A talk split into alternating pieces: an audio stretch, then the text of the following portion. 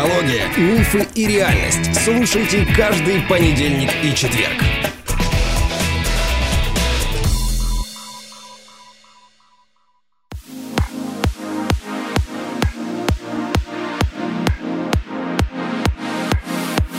Добрый день, дорогие друзья. Очень рада вас снова слышать. Видите, э, или слышите, я сегодня без Капецкого, потому что у меня сегодня совершенно другой гость, не менее полезный и э, не менее интересный, чем полюбившийся вам мой супруг и соведущий. У меня в гостях редактор издательства «Эксмо» Игорь Попков. Игорь, привет. Привет. Может быть, вы этот голос э, вспомните, потому что Игорь у нас уже был в гостях, когда мы рассказывали о буддийском спектакле «Океан любви. Пять жизней». И спасибо большое, потому что ты нас э, посвятил вообще в такое таинство. Ты был режиссером того спектакля. Да, да.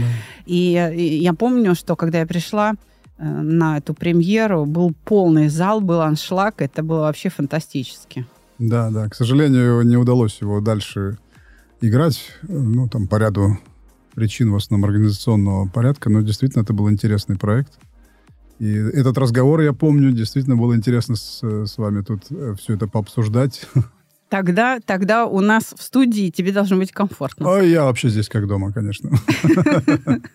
Это называется чувство покоя. Однозначно. Да. Оно здесь есть. Я пригласила тебя поговорить вот о чем. У нас есть новость для наших слушателей. И ты один из виновников этой новости. Да. Звучит угрожающе. Это хорошая новость к Новому году, потому что это возможность сделать новогодний подарок себе или кому-то из близких. Благодаря помощи Игоря э, издательство «Эксмо» переиздало сборник работ Юрия Михайловича Орлова по саногенному мышлению, причем в твердом переплете. Да-да-да-да, хочется как-то вот так... И барабанная Что-то такое, да, вот многозначительное сыграть. Тушь. Игорь, спасибо большое за твой труд, потому что когда мы начали этот сборник издавать, что-то февраль, Ну, это было начало, ну, не начало, там где-то, может быть, э, весна, в общем, прошлого года, да. Это было непросто, непросто. Путь, путь был э, не быстрый.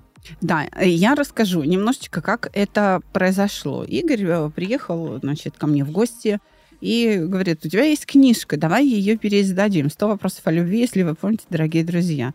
Я сказала, ой, а, да, ее действительно надо было там переработать и все, да, потому что книжка, по большому счету, сам издат. Спасибо тебе большое за критику, что ты нам вообще мне подсказала, как правильно это Я делать. мягко, между прочим, высказывался. Да, нет, я, э, тут вообще бережность э, ну, была на уровне.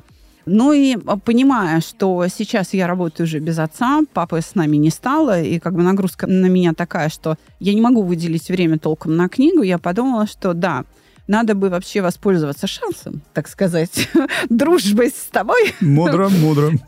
Вот. И сделать благое дело, переиздать архивы Орлова. И спасибо тебе огромное, что ты согласился на это. Так вот, э, дальше мы связались с Ольгой Юрьевной, с его средней дочерью, с его наследницей, которая стала правообладателем по завещанию, и началась работа. И вот э, что я хочу сказать, дорогие друзья. Издательство «Эксмо» конкретно в лице Игоря прекрасно справилась с этой задачей, потому что Юрия Михайловича пересобрали великолепнейшим образом. То есть прекрасно выдержана логика. Я очень рада, что из общей массы работ вот в эту первую твердую книжечку да, в, цветной обложечке попали самые-самые важные. Это что такое саногенное мышление – философия болезни, философия гипертонической болезни, вопрос зависимости и практическая часть, о которой, я думаю, что ты тоже попозже расскажешь. Угу, вот. Спасибо тебе большое, что именно это вы отобрали для начала. Там, конечно, есть большое богатство а, работы Орлова, но я э, не перестаю удивляться, как вообще вы смогли ну, так скажем, пересобрать Орлова вот настолько стройно, логически. Угу. Ну, давай я немножко назад отмотаю. Давай. Ты все время говоришь, вот, благодаря мне, там, благодаря всему вот этому. Начать с того, что, конечно, в основном это благодаря тебе.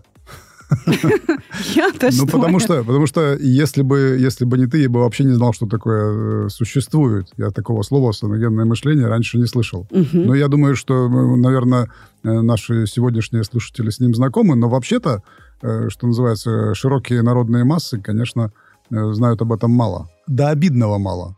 До, Это до- до обидного, потому что когда я э, об этом услышал как раз от тебя, вот, я был очень впечатлен, потому что я более-менее там как-то стараюсь следить за э, веяниями там в психологии, в, в саморазвитии, в каких-то, в общем, таких э, вещах.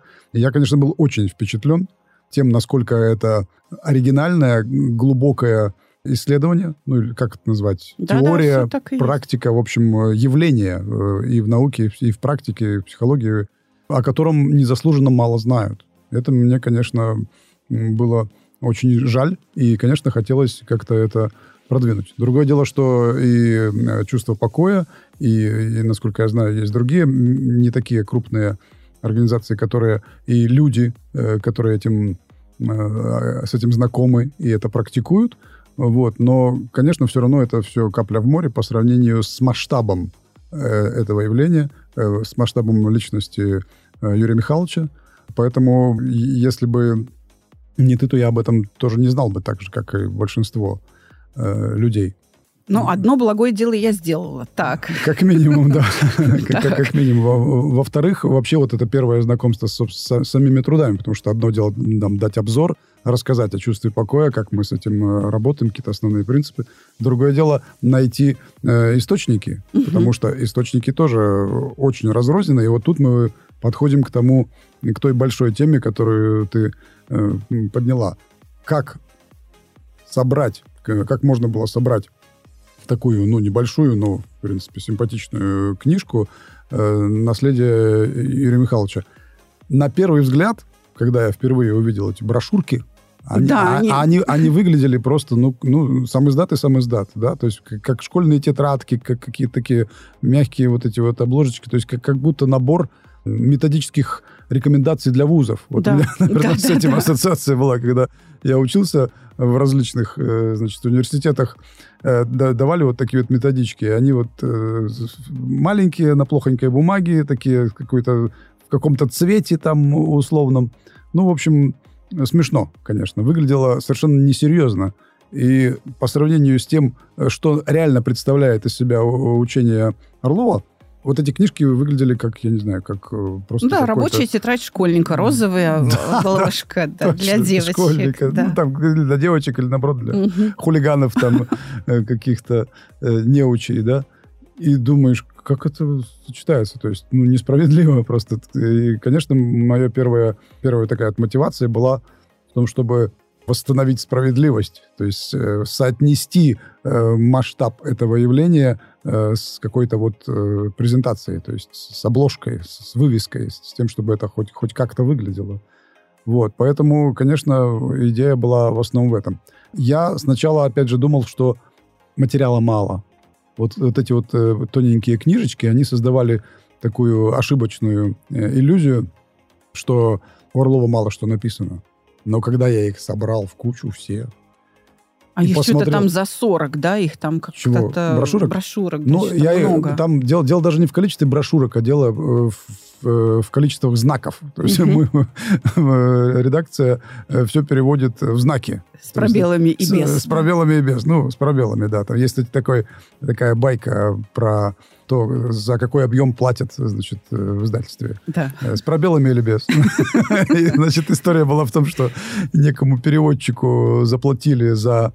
э, Хотели сэкономить и заплатили ему за знаки без пробелов. Мгм. И он в ответ прислал текст, в котором тоже пробелов не было. Ну, в общем, это было смешно. Вот, поэтому с пробелами или без пробелов количество знаков было совершенно зашкаливающее. Не, не- не просто на одну книжку. Там сразу был, э, читался как минимум трехтомник, как минимум. То есть, если все это издавать, там были там три полновесные книжки э, в знаках. Ну, то есть Вот. вот. сейчас мы в руках держим только первый том, и планируется еще два, да? Э, Я, я, я бы так сказал. Он планируется в том случае, если э, будет решена экономическая сторона дела. Потому что издательство это, э, к сожалению, там, или к счастью, это бизнес. Вот. Мгм. И э, книга, ск- сколько бы она там ни была там просветительской и, значит, во всех смыслах э, какой-то Да, ну там это товар, я высоко понимаю. парящий там на, на Мгм. плане- да, это, это все равно товар. Если мы, мы ее там не продадим в какой-то об- обозримом будущем, или она там вообще там ляжет на складе, вот, то я не смогу убедить э, коллег в том, чтобы это что это можно продавать дальше. Хотя лично я, конечно, убежден в том, что э, Орлова нужно издавать всего. Вот. Но его нужно куда-то пристроить, то есть как-то мотивировать э, э, это производство в таком вот э, в бизнес в бизнес в бизнес отношении. Скажи, пожалуйста, вот мал- э, помимо того, что тебя, ну, так скажем, э, удивило, там, ошарашило количество знаков, да, но тебе же пришлось с содержанием знакомиться. Одно дело, когда я тебе говорю, Да. что вот, ну, условно, Орлов велик, давай сдадим. Ну, это как бы ты просто можешь верить там хорошему другу, да? А э, ведь все-таки можно же не верить на слово или руководство Эксмо а, со мной лично не дружит, да, и, э, так сказать, вот масштаб Юрия Михайловича, тебе же пришлось, видимо, читать все это, Ну, не могу сказать, что э, мне это как-то было неприятно. То есть не то, чтобы пришлось, у меня там надо мной ты стояла с ножом и говорила, читай, читай. Нет, ничего подобного, я с удовольствием это все прочитал. Э, Ну, как все? Ну, ну вообще все, да. Вообще все, потому что э, по-другому было невозможно. Сначала я думал, что, я повторюсь, что, скорее всего, нам не хватит материала, глядя на эти книжонки. Думаю, хватило бы на что-нибудь. А потом, когда эти вот знаки я увидел, стало понятно, что их нужно э, структурировать. Благо, там все достаточно логично. Все-таки профессорский ум, все-таки доктор всех возможных наук. Вот, конечно, у Юрия Михайловича настолько ясное мышление, э, настолько структурное изложение, э, что, в принципе, там не нужно было там как-то сильно изобретать велосипед. Там все было достаточно э, очевидно. И моя задача была скорее не в том, чтобы собрать, а в том, чтобы отсечь. Ну, знаете, как э, у. Микеланджело. Да, да, Или у да. кого там, кто там... э, отсе- Микеланджело. Микеланджело говорил, да, что значит, вот, вот, вот так Просто убираю все лишнее. Да-да-да, вот нужно было взять эту глыбу, глыбу мрамора э, в виде материалов Юрия Михайловича и отсечь то, что для первого знакомства с ним было бы, ну, не то что излишне, не обязательно. То есть вот поэтому нужно было просто вот ткнуть, ну, там, пальцем, не знаю, чем, в общем, сосредоточиться на том, э, чтобы вот, вот я первый раз э, беру книжку, первый раз э, смотрю на оглавление и думаю, это, вот это и вот это, да. То есть самые такие убойные главы, э, ну, там, то есть сначала это были книжки, в итоге это получались, получились такие главы в этом э, сборнике, которые действительно доносят самую суть, э, может быть, без каких-то там... Не то, что без подробностей, это достаточно подробная книжка при этом а, осталась. Но есть какие-то темы, допустим, вот, э, как мы знаем, обида, страх, вина, да, вот эти вот вещи, допустим, мы сюда не включили. Э, Так же, как э, вот про любовь у него есть... Выживание при разводе. Выживание при разводе, да. брошюра, Вот, вот эти вот три, четыре большие значит, темы, мы их в, в этот сборник не включили. Хотя я, я очень надеюсь на то, что нам удастся издать вторую книжку. И в ней как раз вот эти вот вещи, в нее эти вещи должны будут войти, потому что это то, что э, цепляет людей по-настоящему. То есть первая книжка — это скорее обзор и основы практики. Потому что там есть э, теоретическая Да-да-да. часть. Кстати, ты Мгм. тоже советовала, между прочим. Это Да. с, с- с твоей подачи мы таким образом скомпоновали. Там есть, э, значит, раздел «Что такое саногенное мышление?» и второй раздел «Как научиться саногенному мышлению». То есть это не просто какие-то там рассуждения, а вот конкретные указания, рекомендации, да, очень подробные от самого Юрия Михайловича, которые, э, понятно, что, допустим, ты, наверное, переработала и как-то немножко по-другому даешь, исходя из потребностей э, твоей аудитории. Юрий Михайлович делал это в 90-е, и там и раньше. Да. Вот, то есть у него были какие-то немножко свои, э, не то что представления, у него просто другая, немножко другая реальность была, Да. э, другой менталитет, дру- другие страхи там и э, обиды и прочее, с которыми тогда сталкивались люди. Сейчас, конечно, это немножко изменилось. Вот, но суть никуда не денешь. И методы, которые он дает, конечно, я не знаю, используешь ли ты, допустим, дневник, Конечно, э, или каждый там день. медитативную да. графику. Да, каждый день, на каждом уроке. М, Ну, тогда, тогда это все не просто какая-то там ветхозаветная книжка, это то, что э, актуально до сих пор. И это, конечно, радует. Я хочу сказать, что то, что вот в этой э, первой книге, э, что и вот мы сейчас в студии перед собой держим в руках уже изданная эм, работа, да, э, не переиздавалась с 2001 года. Вот в 2001 скончался Юрий Михайлович, и с этого момента тиражи брошюр закончились уже где-то к 2004. И, э, например, его работа о философии болезни, его работа о зависимости, вот эти труды не переиздавались. И каково же было мое ну, потрясение, когда ты принес эту книгу в твердом переплете. Вот она живая у меня в руках, э, я чувствую ее, так сказать, текстуру, вес, да, температуру. Открываю и в содержании вижу вот эти редчайшие вещи. Понимаешь? Потому что не издавали Орлова вот эти фундаментальные его э, работы, а это именно фундаментальный подход Орлова. Практически у него действительно очень хорошо разработан, но как-то люди не поняли, пренебрегли его именно философской частью. Так вот, увидев эти фундаментальные вещи, я думаю, боже мой, как смог редактор Эксмо, который не является там профессиональным психологом, выделить именно эти работы как ключевые и включить их в содержание первой части. Потому что я, я хочу сказать, что вот этот раздел, где философия болезни обсуждается, это вообще достойно Нобелевской премии и не одной. Вот Вот что верно, то верно, да. я хочу сказать, что Юрия Михайловича уже не было. Это был, наверное, 2005 год. Мы с папой с этой брошюркой, вот этой в розовой, значит, обложке, притащились, э, показали философию болезни, даже не саногенное и патогенное мышление, а именно философию болезни показали в издательстве «Наука и жизнь». И редактор, ну, с которым мы в тот период разговаривали, буквально на следующий день нам перезванивает и говорит, слушайте, ну это супер Нобелевская премия, потому что философия болезни меняет представление, вообще он дает другое представление о психосоматике. Мгм. То есть, по большому счету, Орлов, хотя это черным по белому не написано, это сформулировал так, как я сейчас произнесу, мой папа позже, в 2008 но а, по сути, Орлов говорит, что источником тех болезней, которые в справочнике отмечены, как этимология не ясна, то есть происхождение непонятно этой болезни, да, источником этих болезней является саморегуляция. Вот смотри, принято считать, что мы болеем, то есть психосоматика – это нарушение саморегуляции. Вот как говорят, болезни от нервов. Там понервничал, язва открылась. Вот такую связь видят. А что такое понервничал? Ведь смотри, переживания-то самые разные. Обида, вина, стыд, страх. Это же разные совершенно. Отвращение, зависть, гордость. Разные переживания. Какое из них стало источником язвы? А как эта связь образовалась?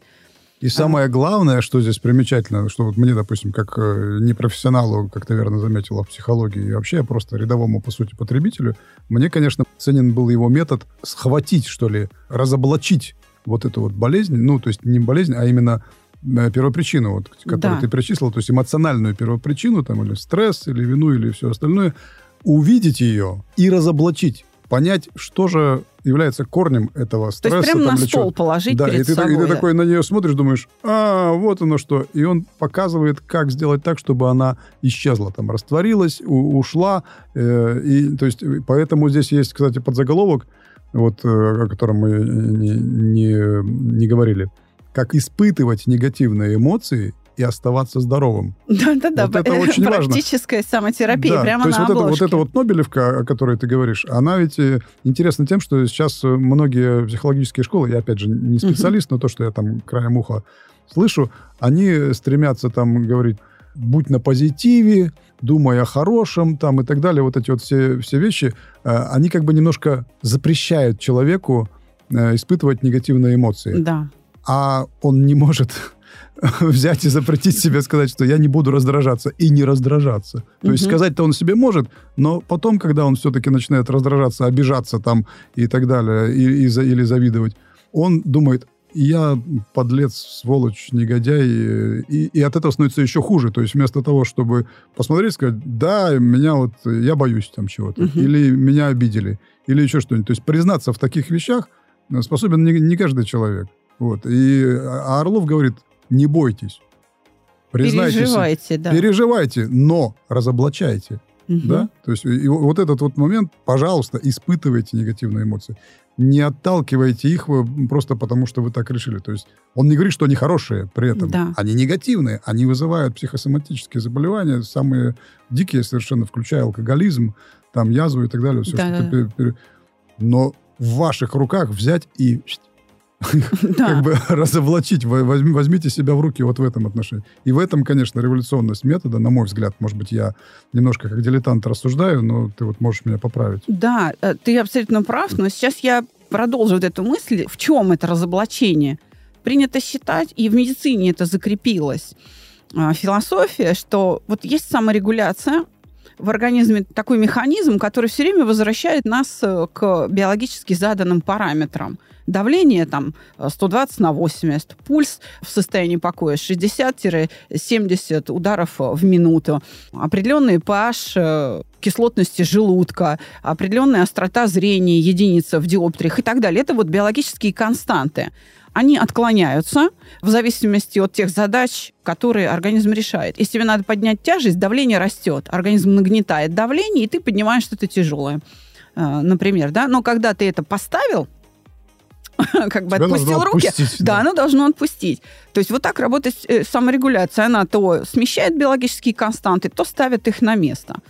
И, э, собственно, врачи считают, в, во врачебном э, сообществе за много лет существования, за много веков существования медицины закрепилась идея, что э, саморегуляция, вот она нарушается, и человек начинает болеть. То есть какая-то поломка в саморегуляции возникает, она почему-то не срабатывает. Так вот, в этой голове, здесь, вот в книжке, которую я трясу сейчас, значит, этого просто не видят слушатели подкаста, в главе «Философия болезни» Орлов говорит, ничего подобного. Организм болеет именно потому, что у нас эта саморегуляция есть. То есть все дело в настройках. А управляет настройками саморегуляции, какое должно быть давление? 120 или 140 или там а, 80 всего-навсего, то есть очень низкое. Философия человека. Потому что философия представляет собой для мозга, по сути, команду, которая выходит на исполнение. И все. То есть он говорит, все дело в настройках. Возьмите под контроль свой ум. Обратите внимание на то, как он работает, и он вот этот черный ящик вскрывает. И это действительно настолько ясный, простой слог, что само даже прочтение книги меняет эту жизнь. То есть ты становишься здоровее просто потому, что ты понял сам себя, как у тебя это работает. Ну, или, по крайней мере, н- начал понимать. Да. Понятно, что ты вот... э, Мы не можем говорить, что вот вы прочитаете эту книгу и э, вдруг резко станете здоровыми. Конечно, это долгий путь, и хорошо, если есть такой проводник, как ты, например, вот, которые э, подскажут, подправят, э, там, исправят какие-то неточности, а самое главное, у которых есть практика, э, опыт, наработанный опыт э, с разными людьми, которые использовали это на себе. Я часто спорю с коллегами из-за того, что не переиздавали. Вот, например, эту философию болезни, вот, например, ее не переиздавали наследники.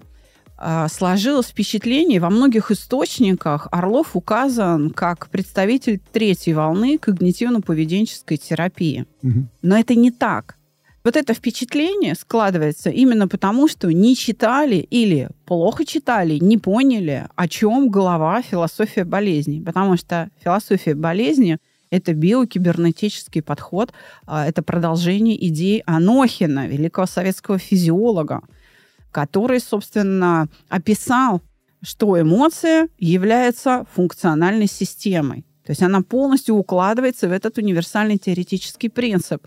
Орлов вернул психологию к Анохину, к, к его Мгм. позиции. И тогда стало возможно с позиции вот этой теории функциональных систем что делать? Управлять переживаниями. То есть он действительно дал в руки вот этот инструмент. А практическая часть, вторая часть в книге, давай сейчас я вот посмотрю, что Ага. здесь у нас написано. Здесь ведение дневника и медитативная графика. Это два основных инструмента, которыми вот мы, например, на нашем тренинге или там на наших практических занятиях в офисе с клиентами используем буквально повседневно, каждый день. Да, мы не, немножко развили идеи и эти методы, два. Но, еще раз подчеркну, прочитав первую часть этой книги, ты сразу можешь попробовать. То есть взяв вторую часть и, и начав применять в соответствии с тем, как Орлов предложил ведение дневника – и сразу улучшать свою жизнь. Потому что э, дневник по Орлову э, ведется не так, как судовой журнал. Три часа 15 минут по Гринвичу. Штиль. Там, да, ну то есть... Чайка пролетела с северо-востока.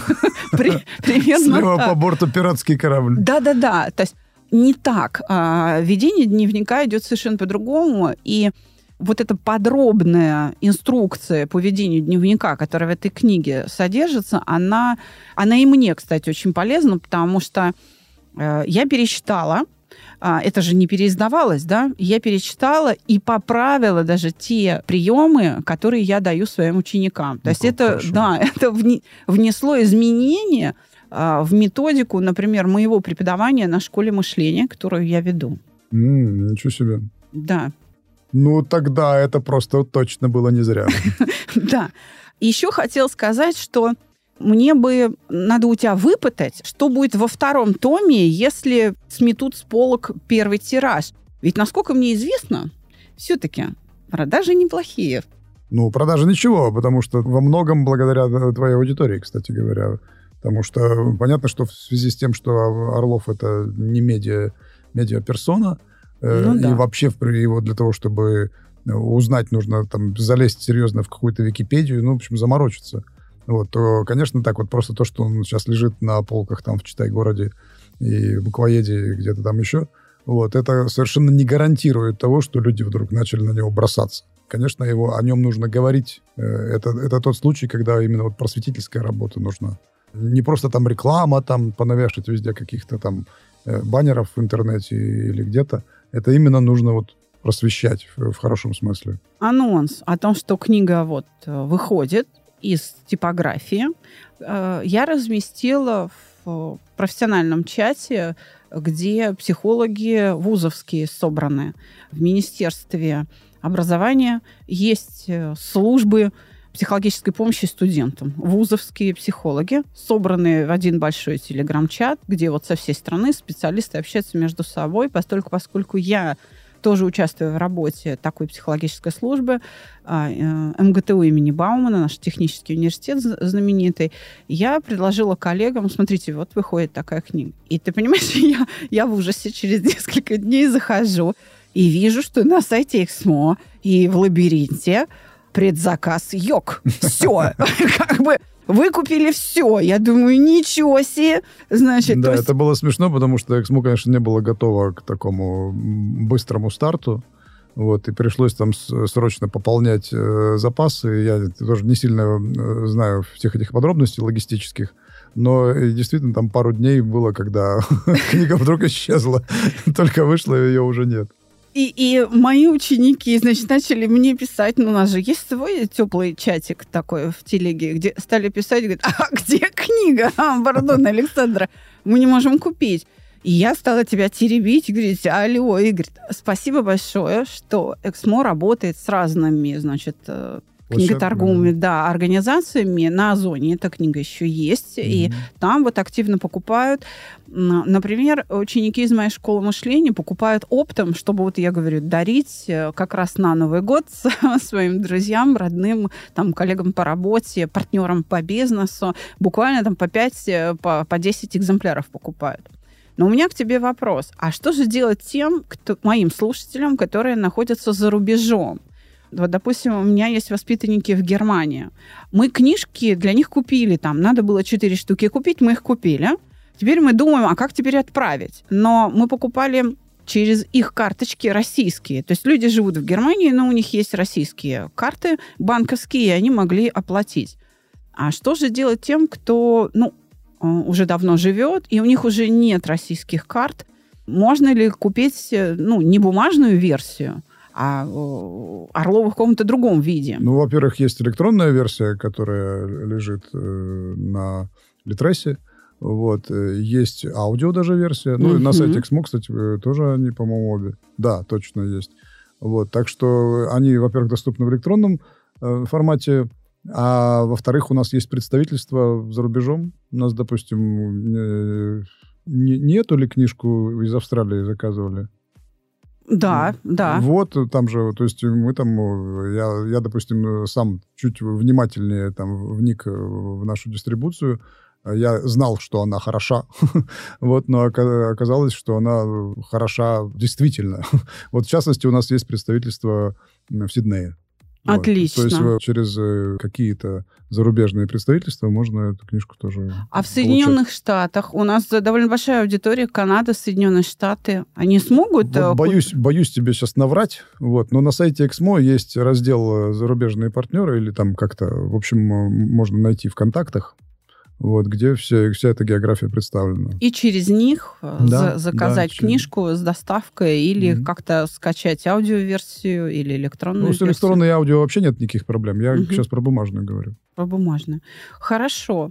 А что планируется во втором томе? Смотри, если здесь вот что такое саногенное и патогенное мышление, то есть сама идея, а, где говорится о том, что мышление не повреждается, оно не патологическое, то есть ты не сумасшедший, но ты можешь болеть, создавать себе проблемы, потому что ход мысли неуместен, он не соответствует происходящему. А, Орлов вводит критерии, и дальше он показывает последствия через вот как раз главу «Философия болезни». Как меняются под воздействием этой философии регулировки, как меняется саморегуляция, это приводит к смещению биологических констант и закреплению их на новых позициях, которые врач называет болезнью. То есть, например, повышение давления, врач говорит, ну, у тебя гипертония. А ведь можно же вернуть на исходную, отменив те умственные операции, которые поддерживают вот такой Мгм. уровень давления, да?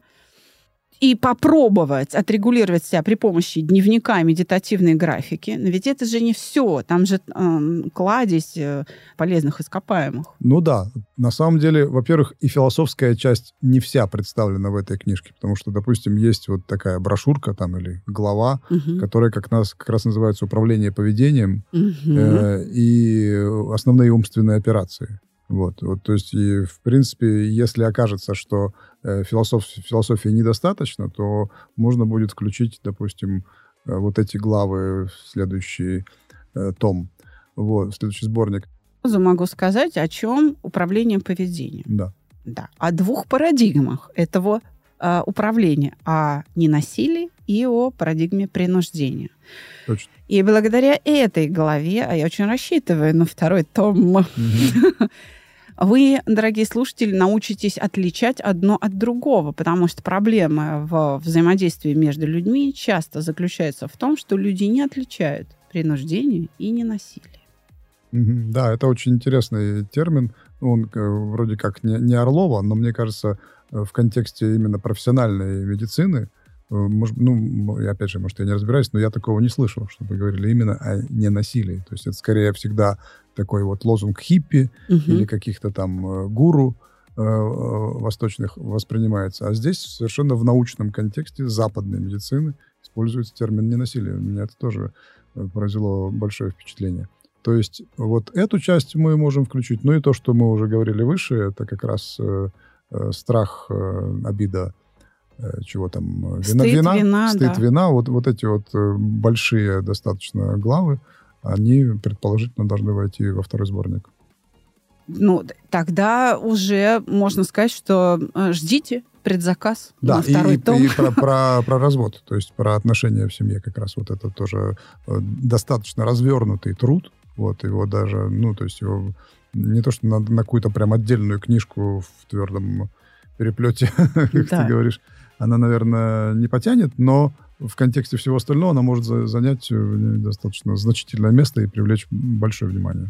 Это великолепнейшая идея. Я еще раз э, вот просто аплодирую тому, как э, тебе удалось пересобрать Юрия Михайловича, потому что действительно, если во втором томе рядом окажется управление поведением, где говорится о ненасилии и принуждении, и выживание при разводе, а, то это более чем необходимо. Смотри, вообще его работа «Выживание при разводе», она о любви. Она Да. о том, как просто работает любовь.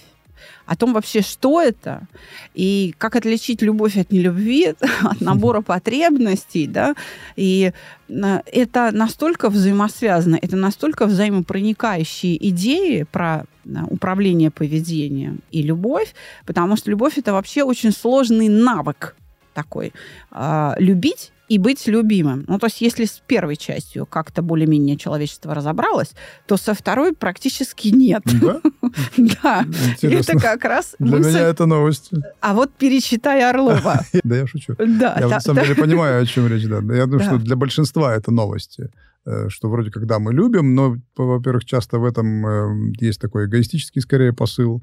Да, и Мгм. нужно различать, в каком случае мы действительно любим другого человека, а в каком случае мы любим там свою любовь к нему. или Ну там, да.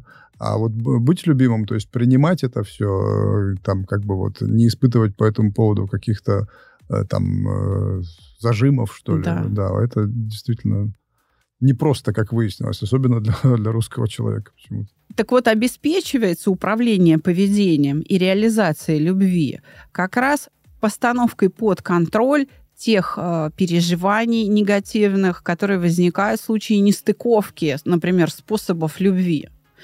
И если во втором томе ты обещаешь, что будет э, обида, вина, стыд, э, страхи в практической части книги, да, Мгм. так же, как в первом томе, то второй том обещает быть еще более ценным, чем первый. Да, там будет намного больше таких, как, ну, как мы уже говорили с тобой, более таких цепляющих вещей, которые действительно на глубинном уровне касаются, ну, по сути, всех. Да, мы каждый день с этим сталкиваемся. Мгм. Буквально изо дня в день, по много раз на дню испытываем эти состояния. Почему Орлов и говорит, что саногенное мышление, как идея, в своем высшем проявлении представляет собой философию, философию, настоящую философию, но для обыденной жизни. Философия обыденной жизни, да, так и есть. У нас, кстати, это же тоже есть там где-то. Да, это вот как раз в первой части. Да, философия обсуждается. обыденной жизни. Но элементы этой философии, подробные, с конкретизацией по отдельным эмоциям, а, вот а, обещаются быть а, во втором томе. Ну что ж, дорогие друзья, вот э, такие были приключения с этой книгой. И спасибо большое, Игорь, э, тебе за твой труд. Вообще спасибо издательству «Эксмо», что они откликнулись, что они тебе поверили, мне поверили, на- нам Мгм. всем поверили.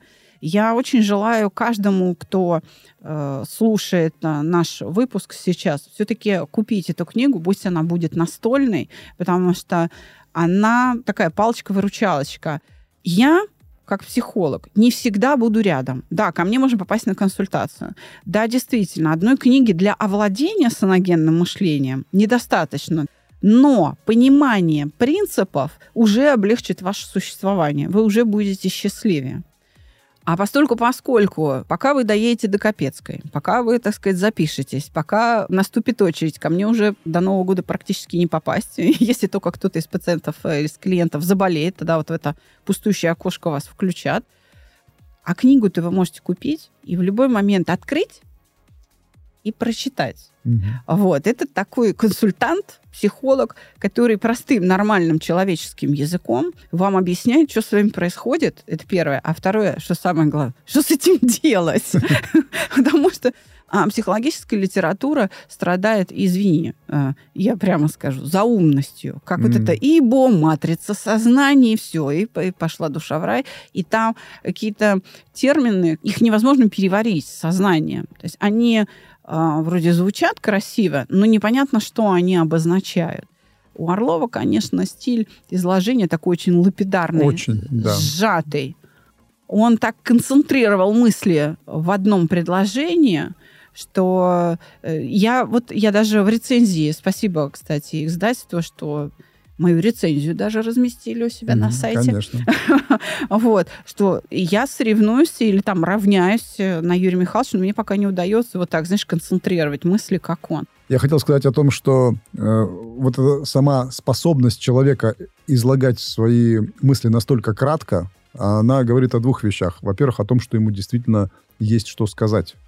Потому что когда, знаешь, э, говорят мыслям, э, словам тесно, мыслям просторно. Вот этот вот принцип, э, свойства великого художника или философа, э, потому что у нас часто бывает наоборот. Э, Да. Много-много-много слов, а мысли там попробуй-ка вычлене, и не факт, что ее найдешь.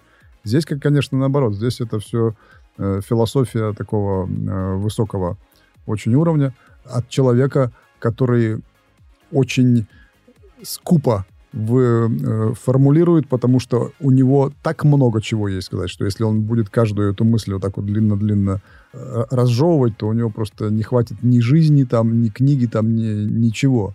Вот, поэтому, конечно, это очень ценно, да. Ну и вт- второе, о, о чем это говорит, это именно э, структурность. То есть мало того, что у тебя, тебе много чего есть сказать, у тебя еще и в голове есть очень ясное представление у самого, как это все выстроено. И, и это подкупает тоже, потому что для э, этим, опять же, тоже страдают э, и современная литература такого рода, и вообще, в принципе, человечество, я бы так сказал, потому что вот этой вот ясности и глубины, конечно, к сож- к сожалению, маловато.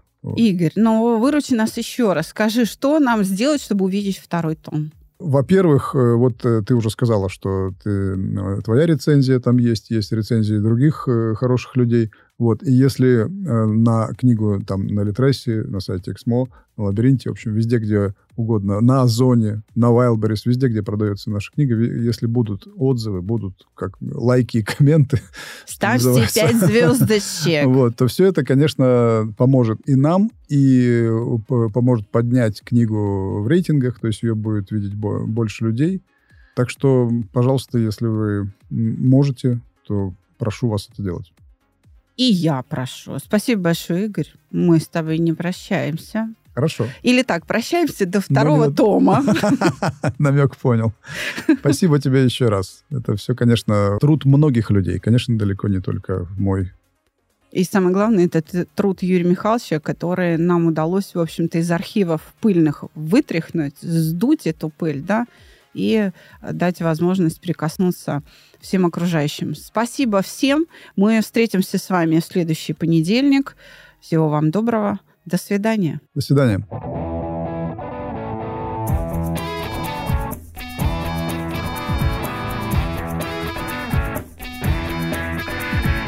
Психология, мифы и реальность. Слушайте каждый понедельник и четверг.